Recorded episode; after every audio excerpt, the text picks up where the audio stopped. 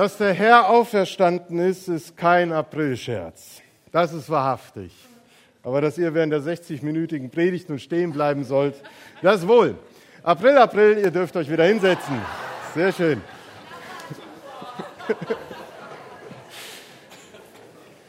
Ja, das kommt selten vor, dass der 1. April auf Ostern fällt. Aber sehr schön. Der heutige Predigtext, der handelt von Hannah, einer Frau aus dem Alten Testament. Ein Text, in dem überhaupt nicht von der Auferstehung Jesu natürlich die Rede ist. Und dennoch passt ihre Geschichte und das, was sie mit Gott erlebt hat, so wunderbar zu dem, was wir heute feiern. Ostern. Denn Hannah bejubelt den Gott des Lebens. Sie besingt Gottes lebensverändernde Macht.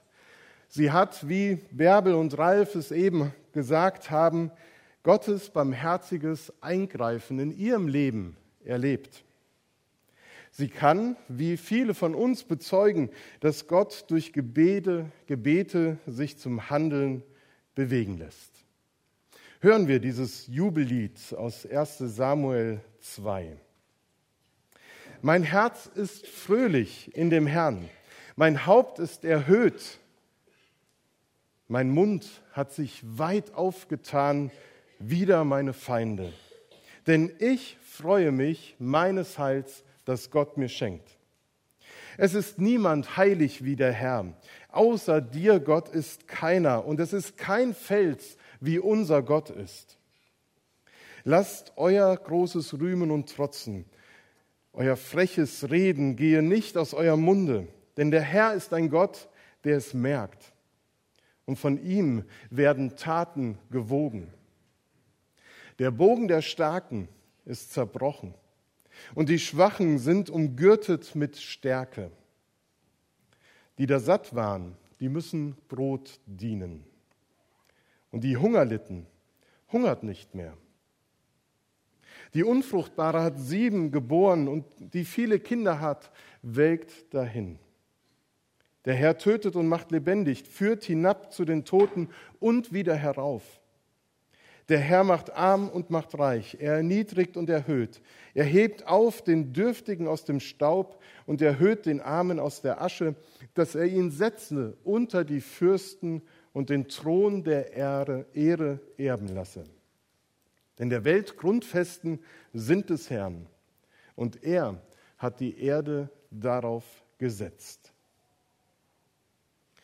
Mit diesem Lobgesang betet Hannah den Gott des Lebens an, der sie aus den Schatten des Todes, die in ihrem Leben hereingebrochen waren, befreit hat. Mit ihrem Lied will sie all jene ermutigen, die noch in ausweglosen und hoffnungslosen Situationen feststecken und auf die Hilfe von Gott warten.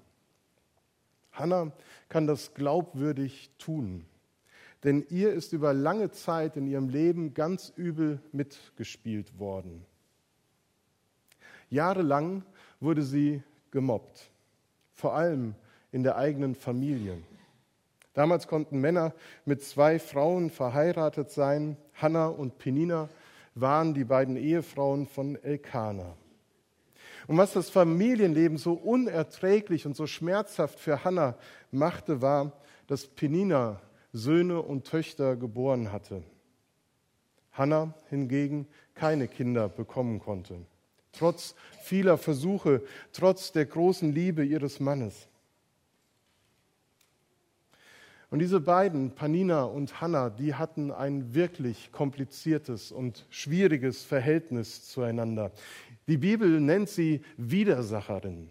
Penina nutzte jede Gelegenheit aus, um Hannah zu reizen und zutiefst zu kränken, warum es immer noch nicht geklappt hat.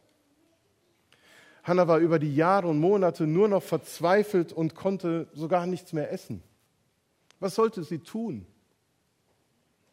Ihre Kinderlosigkeit konnte sie nicht einfach verbergen. Sie wurde von den kinderreichen Frauen und Familien ihrer Familie und der Nachbarschaft unbarmherzig verspottet. Vielleicht einfach weggehen, woanders neu anfangen, zur damaligen Zeit undenkbar, keine Möglichkeit. Denn in ihrem gesellschaftlichen Umfeld galt eine unfruchtbare Frau damals als das Symbol für ein verfehltes, fehlerhaftes, sinnloses, unerfülltes Leben. Ein Leben im Schatten des Todes, mitten im Leben. Denn ohne Kinder keine Versorgung im Alter und vieles mehr. Todesschatten mitten im Leben. Hannah weiß aus eigener bitterer Erfahrung, was es bedeutet, von diesen Schatten des Todes umfangen zu sein. Ohne ihre Schuld wurde sie einfach ins Abseits der Gesellschaft geschoben. Zusammen mit all den anderen erbarmungswürdigen, armen, bedürftigen Kreaturen, die nicht der Norm oder den Vorstellungen der Gemeinschaft entsprachen und deshalb ausgegrenzt, gemobbt, gemieden wurden. Und wir lesen in 1 Samuel, wie sie ihr Leid, ihre Situation immer wieder Gott geklagt hat. Und sie reiht sich mit ihren Klageliedern in die Liste der Psalmbeter mit ein, die genauso eine Situation beschreiben. Im Staub liegend, ihr Leben bedroht, keine Hoffnung auf, auf Hilfe, übermächtige Feinde, außer bei Gott außer bei Gott, da ist Hilfe zu finden. So besingen es die Psalmbeter und so besingt es Hannah. Bei Gott ist Hilfe zu finden. Und immer wenn sie mit der Familie im Tempel war, da kniete sie sich hin und betete zu dem Gott ihrer Väter und bat ihn, Gerechtigkeit zu üben, ihre Situation zu ändern. Sie betete lange und Priester Eli sah, wie sie die Lippen bewegte aber weil sie still für sich betete, konnte er nichts hören. Darum hielt er sie für betrunken. Wie lange willst du dich eigentlich hier noch so aufführen? Werd erst mal wieder nüchtern, bis du hier zu Gott kommst und betest. Schlaf deinen Rausch erst mal aus. Nein, Herr, erwiderte Hannah, ich habe nichts getrunken, ich bin nur unglücklich und habe dem Herrn mein Herz ausgeschüttet. Denk nicht so schlecht von mir. Ich habe großen Kummer und ich bin ganz verzweifelt. Deshalb habe ich hier so lange gebetet. Und Eli hörte das und sprach zu ihr, geh hin in Frieden. Der Gott, zu dem du gebetet hast, der wird dein Gebet erhören. Hannah ist eine starke Frau. Sie lässt sich, sie findet sich nicht einfach mit den Gegebenheiten ab. Sie fügt sich nicht ihrem Schicksal, sondern sie klammert sich an Gott und glaubt, dass er helfen kann, dass er Gerechtigkeit schaffen kann. Und Gott erhört ihr Gebet. Er hilft der verachteten und erniedrigten Frau und schenkt ihr ein Kind, das sie Samuel nennt. Gott hört. Und Samuel wird Richter, er wird Prophet in Israel, er wird eine bedeutende Aufgabe haben, er wird die ersten Könige des Landes salben im Auftrag Gottes. Gott schenkte Hannah ein neues Leben, eine neue Würde. Und dieses Handeln bejubelt Hannah in ihrem Lied. Sie bekennt, Gott ist ein Liebhaber des Lebens. Bei Gott gibt es Gerechtigkeit. Er stellt sie her. Bei Gott gibt es nichts, was endgültig festgeschrieben wäre. Armut oder Reichtum, Macht oder Ohnmacht, Ehre oder Verachtung, Leben oder Tod, nichts von alledem muss bei Gott endgültig sein. Eines aber gibt es, eines gibt es, da hat Gott sich selbst festgelegt das ist endgültig. Sozusagen ein unumstößliches Gesetz, woran er sich selbst bindet. Dass Gott sich an die Seite derer stellt, die entwürdigt sind. Dass Gott Partei ergreift für die Erniedrigten, die im Staub liegen. Dass er an der Seite der Armen ist und sich zum Anwalt für das Leben macht dass er will, dass menschliches Leben gelingt und glücken kann. Gerade angesichts von Schatten des Todes mitten im Leben.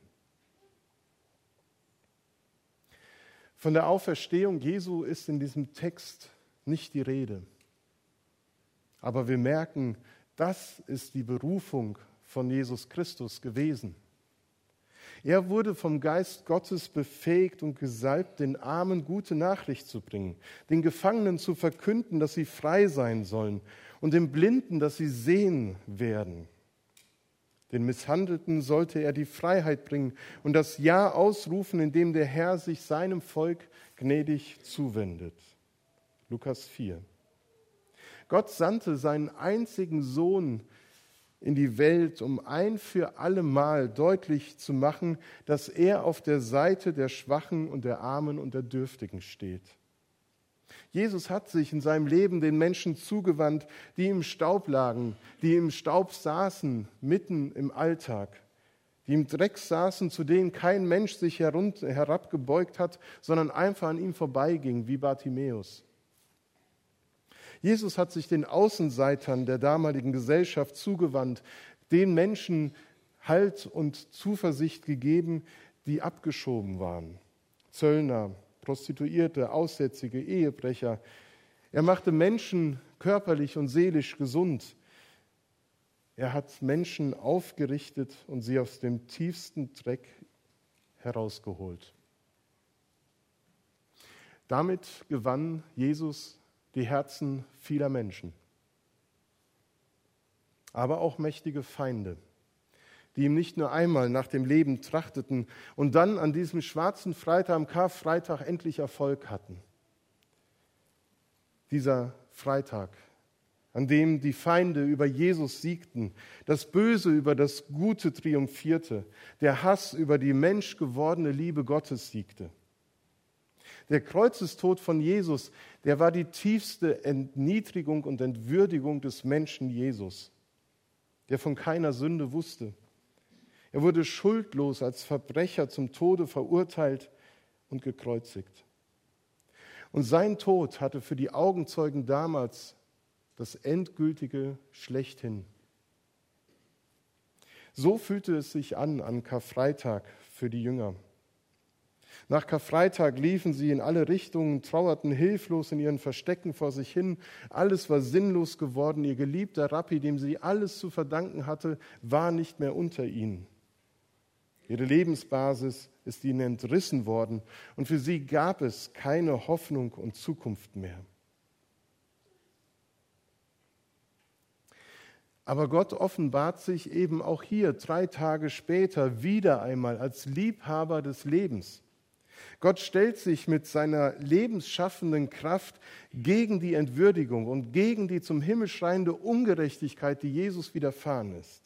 Er lässt nicht zu, dass sich die Ungerechtigkeit weiter fortsetzt und erhöht den Erniedrigten zum Sieger über Sünd und Tod.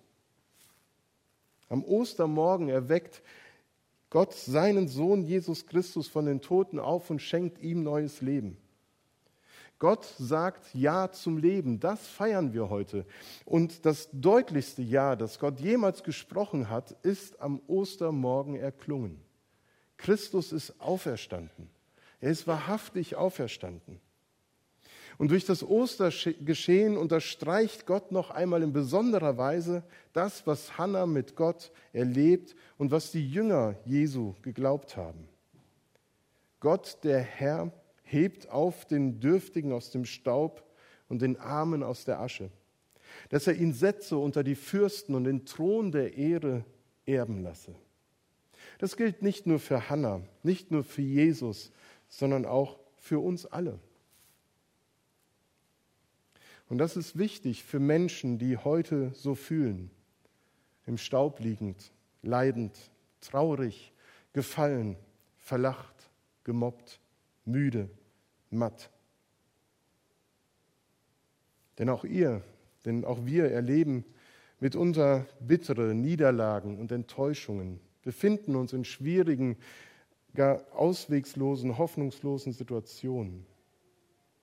Erlebnisse im Beruf, Familie, Gemeinde, Schule, die sich anfühlen, wie Hannah es beschreibt. Ich liege im Staub, Staub, ich bin arm und elend.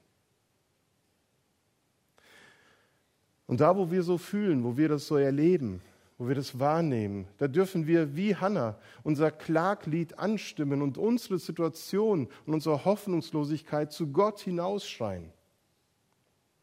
Denn er wird unser Gebet und unser Rufen hören. Das ist uns in der Bibel an vielen Stellen verheißen. Gebetserhörung ist ein Weg, wie Gott aufrichtet. So haben wir es eben in deinem Zeugnis gehört, dass Gott Gebet hört und handelt. Gebet bewegt den Arm Gottes, der den Mensch aus dem Staub aufrichtet. Ein anderer Weg ist der Weg des Zuspruchs. Eli sagt zu Hannah, als sie sie beten sah, geh hin in Frieden. Der Gott Israels wird dein Gebet erhören, wird dir deine Bitte erfüllen, die du an ihn gerichtet hast. Da ging Hannah ihres Weges und sah nicht mehr so traurig aus. Dieser Zuspruch, der, der tat ihr gut. Und die Verheißung, dass Gott ihr Gebet erhören wird, gab Hannah Kraft und richtete sie auf.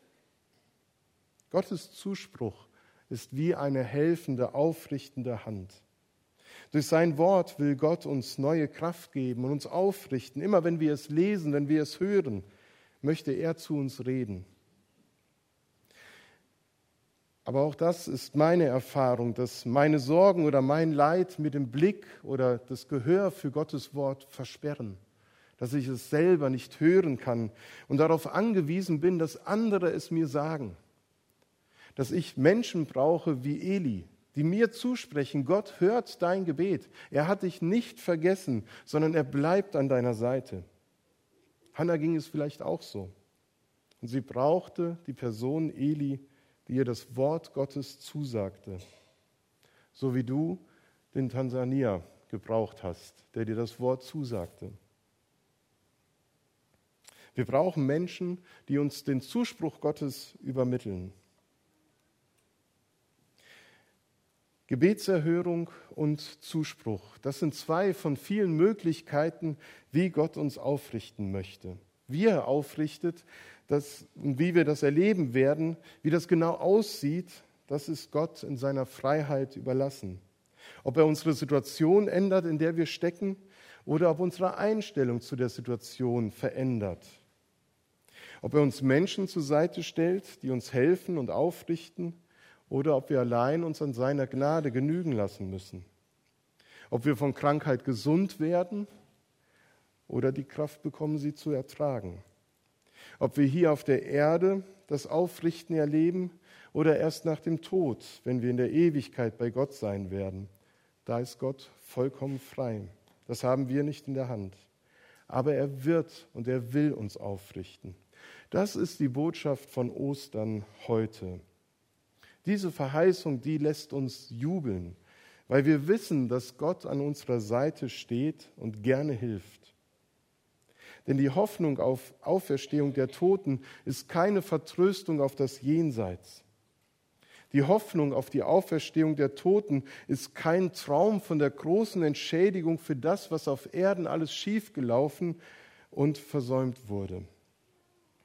Die Hoffnung auf die Auferstehung der Toten ist kein Ersatz für das, was uns heute vorenthalten wird sondern die Hoffnung auf die Auferstehung der Toten ist vielmehr das Vertrauen darauf, dass Gott der Liebhaber des Lebens ist. Und die Auferstehung ist das letzte Wort Gottes in seiner langen Geschichte, in der Gott zeigen will, Leben ist möglich hier und jetzt und in Ewigkeit. Und das ist ein tiefer Trost, den wir als Familie in den letzten zwei Wochen genauso erleben dass mein Papa in der Ewigkeit ist, erlöst ist und auferstanden ist von den Toten. Und das gibt uns hier und jetzt Kraft, diesen Weg der Trauer auch zu gehen.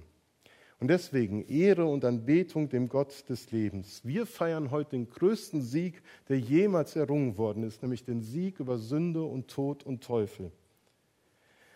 Und in diesen Jubel nimmt uns der Chor jetzt mit hinein. Und ich bin gespannt, wie er das macht denn das Lied heißt Singt und springt. Schauen wir mal.